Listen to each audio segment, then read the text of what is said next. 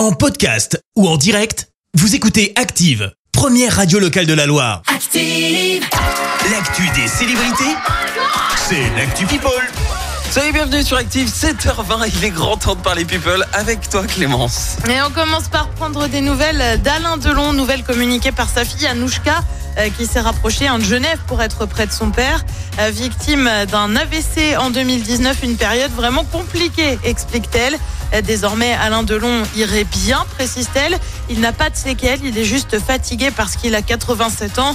Il est un peu moins longtemps concentré, mais il va bien. Bon, tant Bref, mieux. plutôt une bonne nouvelle. Ah bah oui. On continue avec un couple mythique qui s'est reformé, Jennifer Lopez et Ben Affleck. Bah oui, tu le sais, ils ont été ensemble au début des années 2000 avant de se séparer, puis de se remettre ensemble l'année dernière. L'amour. Eh bien, Gillo y est allé dans la confidence et affirme avoir eu beaucoup de mal à se remettre de sa première rupture avec Ben Affleck. Je te lis ce qu'elle a dit. Ouais. C'était si douloureux après notre rupture quand on a annulé ce mariage il y a 20 ans. Ça a été le plus gros chagrin de ma vie. Honnêtement, j'avais l'impression que j'allais mourir. Ça m'a mise dans une spirale pendant les 18 années suivantes où je n'arrivais pas à faire les choses correctement. Mais maintenant, 20 ans plus tard, il y a une fin heureuse. C'est une fin qui n'arriverait jamais à Hollywood. Il dirait, ça n'arrivera jamais. On ne va pas l'écrire parce que personne ne le croirait. Ouais. C'est vrai que c'est un peu atypique. Euh, Jello devrait sortir un nouvel album l'année prochaine qui retrace justement cette histoire d'amour. On reste dans le monde de la chanson avec un artiste qui a fait monter son fils sur scène pour la première fois. C'est qui? Eh ben c'est Vianney et c'était à l'Olympia.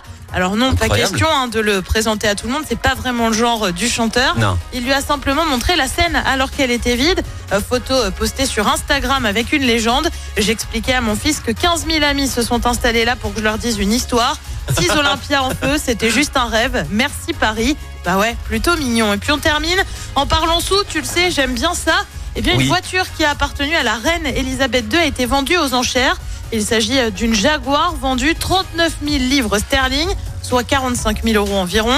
Euh, pour info, c'est en gros 7 fois plus hein, que le prix de la voiture moyenne dans ce type d'enchères. Ouais. Et bah ouais, visiblement, quand c'est à la reine, c'est un peu plus cher. Mais tu sais quoi, je m'attendais à beaucoup plus Bah finalement. moi aussi, j'étais presque Je- un peu Je pensais déçu. que t'allais m'annoncer un, mi- un petit million de, de Ah, livres sterling, un un peu truc comme déçu ça. aussi, je te l'avoue. Non, franchement, j'appelle ma banque, euh, j'aurais pu. Allez, c'est parti. Bon, merci euh, pour cette Actu People. Je te retrouve dans un instant pour le journal. Et on parlera de ce nouvel audit demandé à la Cité du Design. Un youtubeur ligérien mis en cause dans une affaire de viol.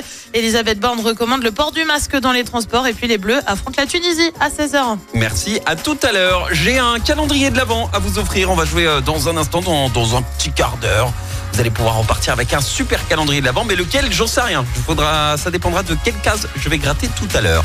Merci, vous avez écouté Active Radio, la première radio locale de la Loire. Active.